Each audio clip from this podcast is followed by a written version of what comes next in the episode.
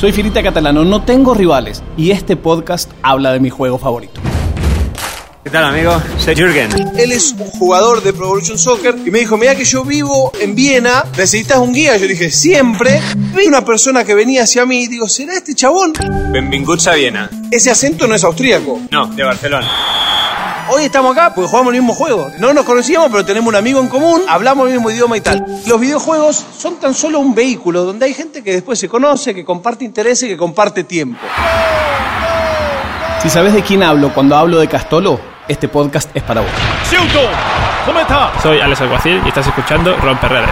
Felipe Metre es reconocido como uno de los mejores jugadores de Pro Evolution Soccer de Sudamérica.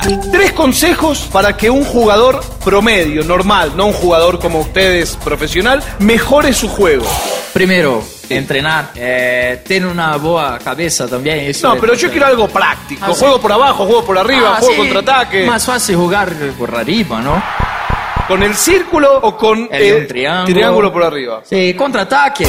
Si yo no juego muy bien, ¿qué equipo debería agarrar? En PES League, Somos muchos centros y este equipo tiene delantero uno de dos metros, entonces nos ayuda mucho eso en vez de jugadores chicos. Y cuando estás andando tranquilo, cuando menos te lo esperas, te lo pueden empatar. Gracias a Dios tuve la experiencia y la tranquilidad para poderme adelante. ¿no? Rompe redes, muy pronto en tus auriculares. Suscríbete.